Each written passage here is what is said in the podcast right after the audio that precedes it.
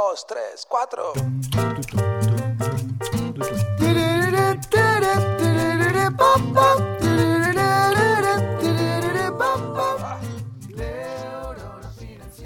El registro de gastos es el hábito número uno de las finanzas personales. Lo digo convencido, lo digo con la certeza de que quienes se enfrentan al proceso de hacer un registro de gastos, con el tiempo van a poder obtener muchos beneficios. Sin embargo, me ha pasado de encontrarme con aquellos a los cuales el registro de gastos se hace imposible, por distintas razones. Sin embargo, hay cosas que podemos hacer al respecto. Y de eso, de estrategias para comenzar un registro de gastos de una forma minimalista, vamos a estar hablando en este episodio. Mi nombre es Rodrigo Álvarez y esto es el podcast de Neurona Financiera.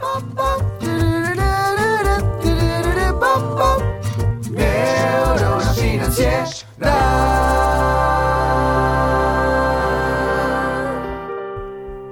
Muy buenos días, tardes, noches para todos.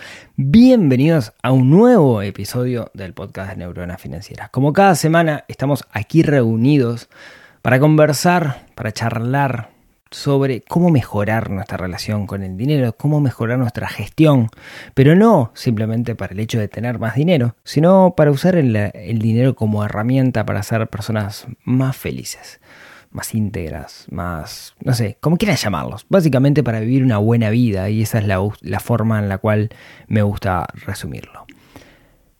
Hoy, episodio 262, y vamos a estar hablando de algunas estrategias sencillas para comenzar el registro de gastos. A ver si los puedo convencer de que comiencen a hacer, a construir ese hábito que es registrar los gastos. Pero antes, como siempre, o como casi siempre, déjenme hacer un par de avisos parroquiales. El primero es que durante el mes de julio está disponible para todos aquellos que quieran hacer mi taller mi taller o el taller de cómo salir de deudas. Más de 900 personas ingresaron este mes y lo hicieron. Eh, las calificaciones son positivas. Así que si están en una situación de endeudamiento, quieren evitar una situación de endeudamiento, o conocen a alguien que esté endeudado y le quieran dar una mano, les dejo el link en, la, en las notas del programa, ya sea en neuronafinanciera.com barra 262 o donde estén escuchando esto por ahí en las notas, para que puedan eh, hacer este taller y mejorar su situación con respecto a las deudas. Por otro lado, ya que estamos con avisos parroquiales, el próximo 26 de julio es la mega experiencia Endeavor. Estoy sorteando algunas entradas lo puse en una historia, puse el link para que se puedan anotar al sorteo, lo puse en una historia de esta cosa que se llama Instagram. Eh, lo dejo como historia destacada para que lo puedan ver. ¿sí? Así que si entran a Neurona Financiera en Instagram van a poder encontrar el link. Y esto es una estrategia para que me sigan en, Instagram. Guiño, guiño, ¿no? Se dan cuenta. Pueden no seguirme, pero está bueno. Si me siguen, me ayudan. Bien, eh, estoy sorteando algunas entradas. El sorteo lo hago el lunes 26, 25, 24, si no me equivoco. Estoy haciendo el sorteo para todos aquellos que quieran ir. Muchas gracias a la gente de Endeavor que me regaló entradas para que pueda trasladarle a la comunidad. Se acabaron los avisos parroquiales. Vamos entonces al tema que nos convoca el día de hoy, que es el registro de gastos. Soy un convencido que el registro de gastos es sumamente importante. Creo que es el hábito número uno de las finanzas personales. Creo que es la herramienta que nos permite dejar de lado la subjetividad y pasar a lo objetivo. Nosotros tenemos ideas, impresiones de en qué se nos va nuestro dinero pero suelen ser impresiones. Y no es hasta el momento que comenzamos un registro de gastos que tenemos la certeza de en qué gastamos nuestro dinero. No solo eso, sino que nos permite también entender cuáles son nuestros hábitos de consumo. Es muy difícil encontrar a alguien que diga, no encuentro nada en lo cual achicar mi presupuesto que cuando es un registro de gastos aparece. Muchas veces tomamos la decisión de decir, no, no quiero bajar mi estilo de vida, no hay nada que yo pueda hacer porque cualquier cosa que haga, cualquier gasto que yo recorte, de alguna manera eh, va a hacer que mi vida sea peor, entonces no lo quiero hacer y ahí los caminos son otros, pero siempre aparece alguna cosa, siempre nos ayuda a tomar conciencia de en qué se va nuestro dinero, nos ayuda a entender cuál es nuestro nivel de vida real, ¿sí? Eh, eso creo que es maravilloso porque nos permite realmente entender en qué estamos gastando el dinero, entender cómo estamos viviendo y cuánto nos cuesta vivir. lo que nos habilita un montón de cosas, nos habilita tener el objetivo en nuestro plan financiero personal, nos habilita tener un fondo de emergencia, etcétera, etcétera. Creo que una de las cosas principales que nos da el registro de gastos es que cuando lo hacemos de manera sistemática nos permite tener el foco en las finanzas, no olvidarnos de las finanzas, que no sea piloto automático, sino tomar conciencia de lo que estamos haciendo. Y creo que esa quizás es la habilidad principal que tiene esto, el beneficio principal. Es un tema de foco.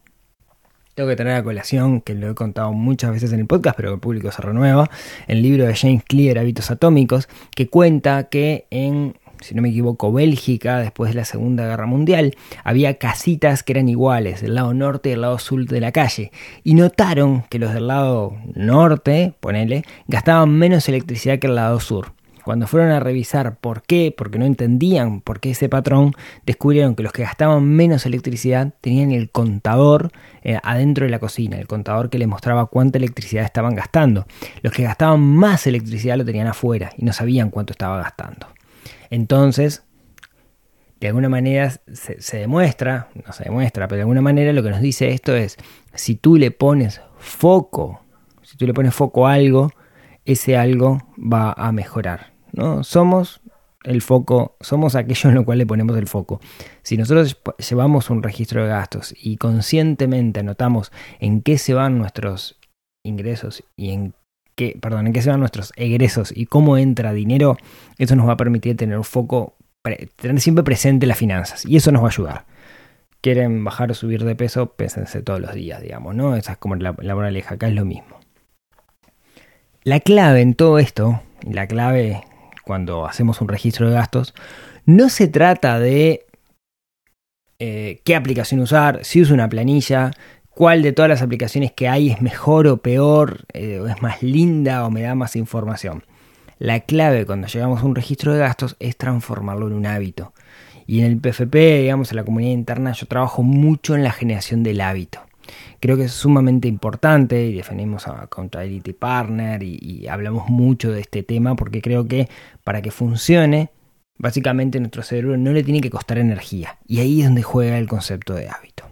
De hecho, yo recomiendo que el registro se haga manual. Quiero decir, yo con las personas del PFP, en su mayoría, y no todos, y ahora nos vamos a meter en este tema, justamente lo que les pido es que anoten los gastos. O sea, no los importen de otra aplicación, no los salgan a buscar, sino que anoten los gastos. Porque el hecho de anotarlo es lo que me permite tomar conciencia. En un mundo donde se, se paga con tarjetas, muchas veces el hecho de gastar con una tarjeta, lo que nos pasa ahí es que no percibimos que estamos gastando, entonces tendemos a gastar más. Entonces yo sugiero siempre el hecho de vamos por la, anotación manual con rituales de, chequeo o de seguimiento eh, periódicos. Bien, ahora bien, está bien, el registro de gastos es importante, zaraza, zaraza. Intenté convencerlos. Pero la realidad es que en esto más de 10 años trabajando con muchísimas personas en la gestión de sus finanzas personales, me pasa lo siguiente. He encontrado con personas donde el registro de gastos no es la mejor de las soluciones. ¿Por qué? Bueno, no metemos en eso. Pero entendamos algo. ¿Por qué nosotros, por qué yo les pido pongan cabeza en sus finanzas personales? Porque creo firmemente que si nosotros ponemos el foco en nuestras finanzas, entendemos cómo funcionan nuestras finanzas, eso nos va a dar una herramienta para vivir una buena vida. Vamos a mejorar nuestra vida si nosotros mejoramos nuestras finanzas personales, porque mejora una faceta que es importante para cada uno de nosotros.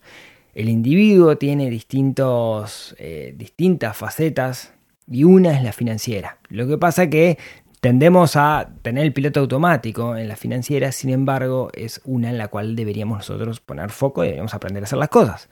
Yo creo que si mejoramos nuestra situación financiera, eso nos va a ayudar a vivir una buena vida, nos vamos a desarrollar mejor como individuos. Ahora bien, ¿qué pasa si hay alguien que el hecho de llevar un registro de gastos le genera tanta angustia, tanta angustia que lo hace vivir una mala vida? Quiero decir, tenemos que poner en la balanza. en esto de las finanzas personales nunca es blanco y negro y siempre depende de cada caso. Cada caso es totalmente distinto y yo creo que no hay reglas, generales. Porque yo les digo, para mí el registro de gastos es terrible herramienta y se la recomiendo a todo el mundo. Ahora bien, hay casos donde no es pasar registro de gastos. Y no porque esté sumamente sumergido o lo que sea. Es porque, puede ser por muchas razones, pero es porque a la larga a esa persona le genera mucha angustia.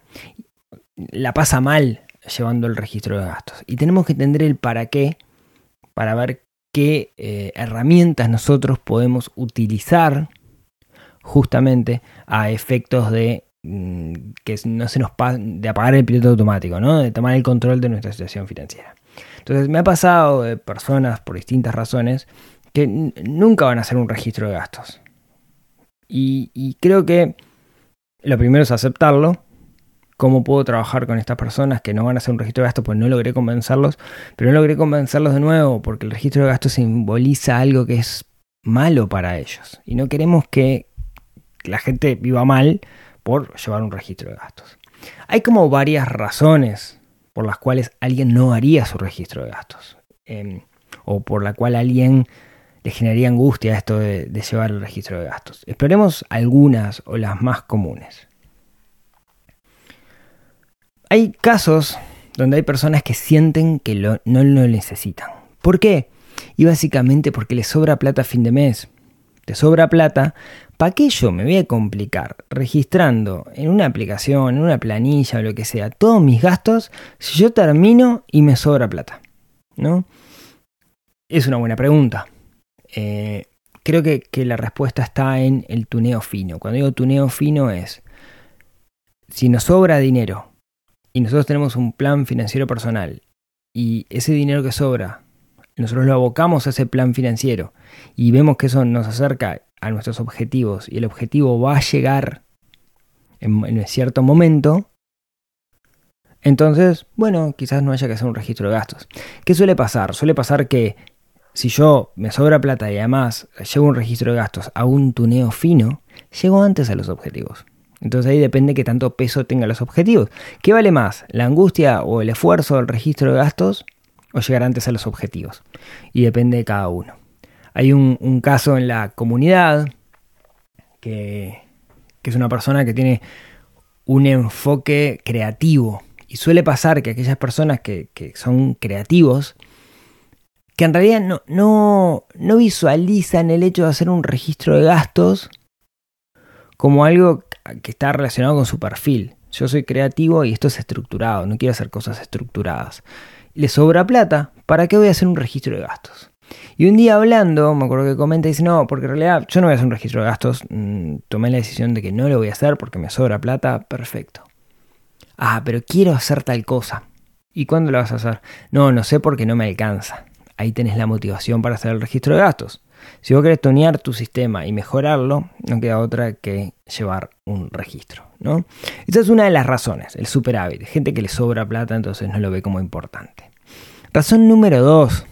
Creo que el registro de gastos es como mirarte al espejo de mañana cuando estás despeinado, ¿no? Y con cara de dormido. No nos gusta mucho esa imagen, pero entendemos que somos nosotros. Y el registro de gastos no es otra cosa que un reflejo nuestro. Y a veces no queremos vernos, porque a veces lo que estamos viendo ahí, esa imagen que estamos viendo, capaz que no nos gusta. Por H por B, ¿no? Pero capaz que no es lo que queremos. Y si no es lo que queremos, es más fácil dejar de hacer el registro de gastos que asumirlo. Entonces, muchas veces hacer un registro de gastos implica enfrentarse con uno mismo. Y tenemos que estar preparados para enfrentarnos con, nosotros mismos. Y creo que hay una tercera razón que es, eh, hay personas que por su forma de ser, por su naturaleza, el hecho de la estructura, de la estructura de llevar un registro, de tener control, ya le rechina tanto, ya le rechina tanto que la va a pasar mal. Ah, es, como por naturaleza. Y me he encontrado con muchos de esos casos. ¿sí? Eh, si hablamos en perfiles, según los perfiles financieros no sé, hay muchas calificaciones, pero por ejemplo Clons, que es, que es un psicólogo que habla, eh, que habla de, terapia financiera, dice que hay personas que son evasoras, que su naturaleza es evadir su situación financiera, sus problemas financieros. Cuando encontramos una persona que es evasora, usualmente le genera mucho más angustia el hecho de registrar los gastos que el beneficio que les puede dar. Entonces, no es la mejor de las estrategias. ¿Qué quiero decir con esto?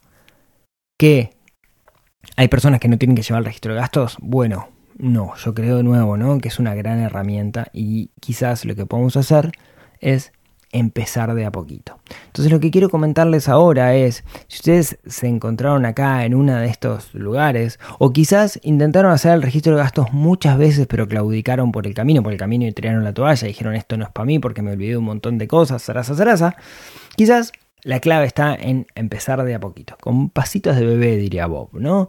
Entonces, ¿Qué, estrategias podemos llegar a utilizar como estrategias oblicuas, diría Brian Eno, para hacer un registro de gastos? Bueno, quizás una estrategia es enfocarnos en los grandes gastos, en el Pareto, ¿no? O sea, el Pareto dice que el 20% de los conceptos en los cuales gastamos son el 80% de los gastos. Entonces, vamos a enfocarnos en esos gastos, vamos a enfocarnos en esos poquitos que nos representan la mayoría de nuestros gastos. Usualmente son los gastos fijos. Alquiler, eh, hipoteca, electricidad, teléfono, combustible, depende de cada uno de nosotros. Pero, ¿qué pasa si nos enfocáramos en esos y dejamos los otros de lado? Bueno, vamos a tener una primera aproximación y lo que nos puede pasar es que cuando lo hagamos, si yo cobro 100, anoto todos mis gastos fijos y me doy cuenta que gasté en mis gastos fijos 50, pero miro mi cuenta de banco y estoy en cero, voy a decir, caramba, se me fueron 50 en algo y no sé qué es. Y quizás eso nos genere la motivación para hurgar un poquito más e ir a buscar cuáles son esos otros gastos. ¿Bien? Ahora bien, para muchas personas eso también es complicado, ¿no? Entonces, otra estrategia, y esta estrategia cada vez la, veo, digamos, más utilizada, es básicamente utilizar un único medio de pago para pagar todo aquello que se quiera registrar y después utilizar las herramientas que te da ese medio de pago para tener un análisis de información. Por ejemplo, yo podría decir que todas las cuentas las pago con mi tarjeta de crédito del banco Itaú, por decir algo, porque es el banco que yo tengo, que me trae un análisis de gastos dentro de la aplicación del banco que me permite ver en qué se va el dinero. Claro, estoy con tarjeta de crédito y eso a mí me da como un poco de pánico, ¿no? Utilizar un medio de crédito para, para utilizar mi vida, porque me puede pasar que el día de mañana no pueda pagar toda la cuota y se me arme. Entonces no sé si es lo mejor, pero sepamos que existe. Otra herramienta que tengo que confesar, y esto es eh, eh, no, es un chivo y, no está nada que ver, pero cada vez me estoy volviendo más fan de, la tarjeta prepaga Prex. Prex es una tarjeta prepaga que hay acá en Uruguay, eh, que se hizo muy conocida porque tiene ahí para ir a Argentina, te hace el cambio muy bueno. Pero como tarjeta de crédito, Prex tiene una cosa que está buenísima y es en su aplicación, tanto web como mobile, aunque está pensado para mobile primero, para el teléfono. Es muy buena mostrándote la información en qué se fue el dinero y es muy buena suponiendo a qué rubro o a qué categoría corresponde ese gasto. Entonces, si es comida, te va a mostrar que es comida y cosas similares. De hecho, desde la aplicación web, no sé si se puede hacer desde mobile, pero desde web seguro, se puede exportar todos los movimientos. Entonces puedo tener un análisis bastante bueno. No es una tarjeta de crédito, es una tarjeta de crédito, pero es una tarjeta de crédito prepaga, la tengo que cargar. Entonces funciona virtualmente como una tarjeta de, débito. Así que eh, me, reconozco que cada vez soy más fan de, de, Prex por, en ese sentido, porque me parece que es una herramienta. No es de crédito, ojo, no también tiene préstamos y la mar en coche, que ahí sí juega como tarjeta de crédito, como siempre, cuidado con eso. Pero en términos generales me parece que está muy bueno para ver el análisis. Entonces, esa sería otra estrategia. Gasto todo con un medio de pago y después explota la información que ese medio de pago me muestra.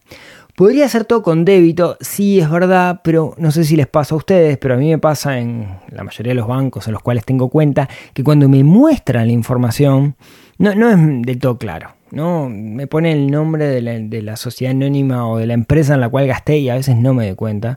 Tengo que hacer el match y, y a veces se me pasa. Eh, no, es, no me es del todo claro y me parece que los otros medios lo tienen un poquito más claro eso. Y también la exportación no me resulta tan... La exportación de, a archivo, digamos, no me resulta tan, tan cómoda. ¿no? Pero bueno, esa es otra estrategia. Básicamente uso la menor cantidad de medios de pago posible, exporto los datos y después analizo esos datos o mismo esos datos los meto dentro de una aplicación.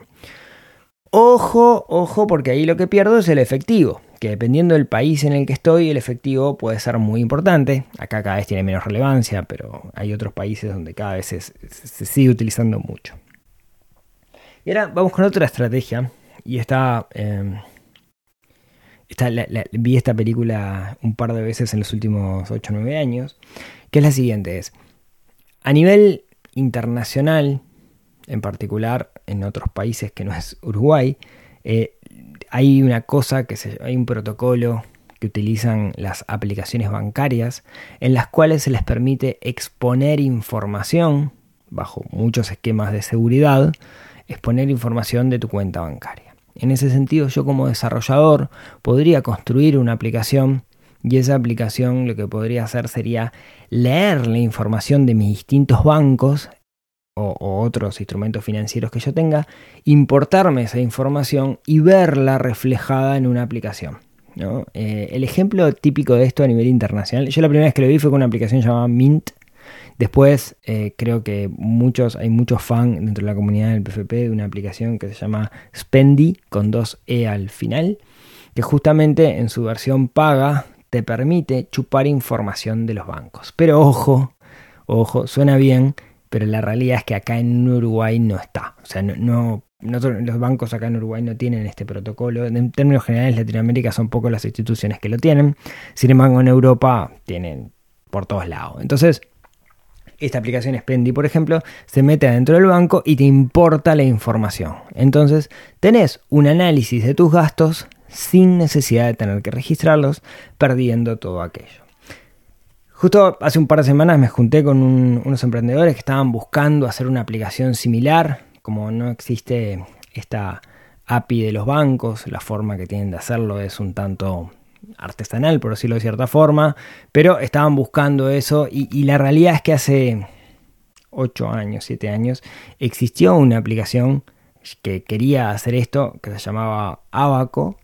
me recuerdo que, yo me junté con, los fundadores que estaban incubados en su momento en, ahí en el Latu.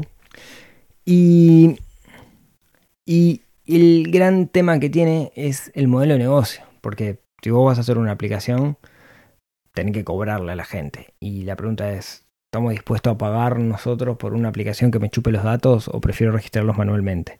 En su momento, cuando nació Abaco, creo que el esfuerzo de hacerla y algunos temas tecnológicos, eh, creo que no, no completaban el, modelo de negocio. Pero sepan que en este momento hay empresas que, lo están intentando con un mecanismo no malo, pero, pero sí artesanal. ¿no? Entonces, como para resumir, yo creo que el registro de gastos es súper importante, pero no es blanco y negro. Hay gente que lo que el registro de gastos le quita, entre comillas, puede ser más de lo que le da. Entonces tenemos que buscar estrategias oblicuas, estrategias paralelas para, para, comenzar a hacerlo. Mencionamos tres, seguramente haya más. Mencionamos registrar solamente los gastos fijos, aprovechando el, pareto que se suele dar en la distribución.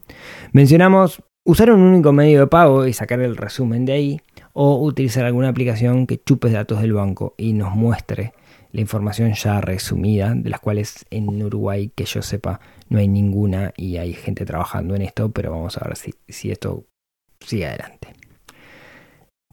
Mientras tanto, hagamos un registro de gastos. Eh, buscan registro de gastos en la Unión Financiera. Hay muchísimo sobre el tema porque he hablado en incontables podcasts, eh, artículos de, cómo lo hago. Yo lo hago una aplicación que se llama, eh, es el módulo de finanzas personales de, de, de Z Software, de Z.ui, que es una empresa que tiene un RP y que, para un RP no, tiene un, sistema de gestión y finanzas y contabilidad y tiene un módulo gratuito de finanzas personales, que es el que yo utilizo y básicamente lo uso porque está hecho mi imagen y semejanza, o sea, yo soy el funcional de ese sistema, entonces por eso estoy muy contento, pero eh, existen otros, no es el único y la cuestión siempre es encontrar alguno que se acomoda a nosotros. Pero lo que sí es importante es de una u otra forma enfrentar estos miedos y comenzar un registro de gastos.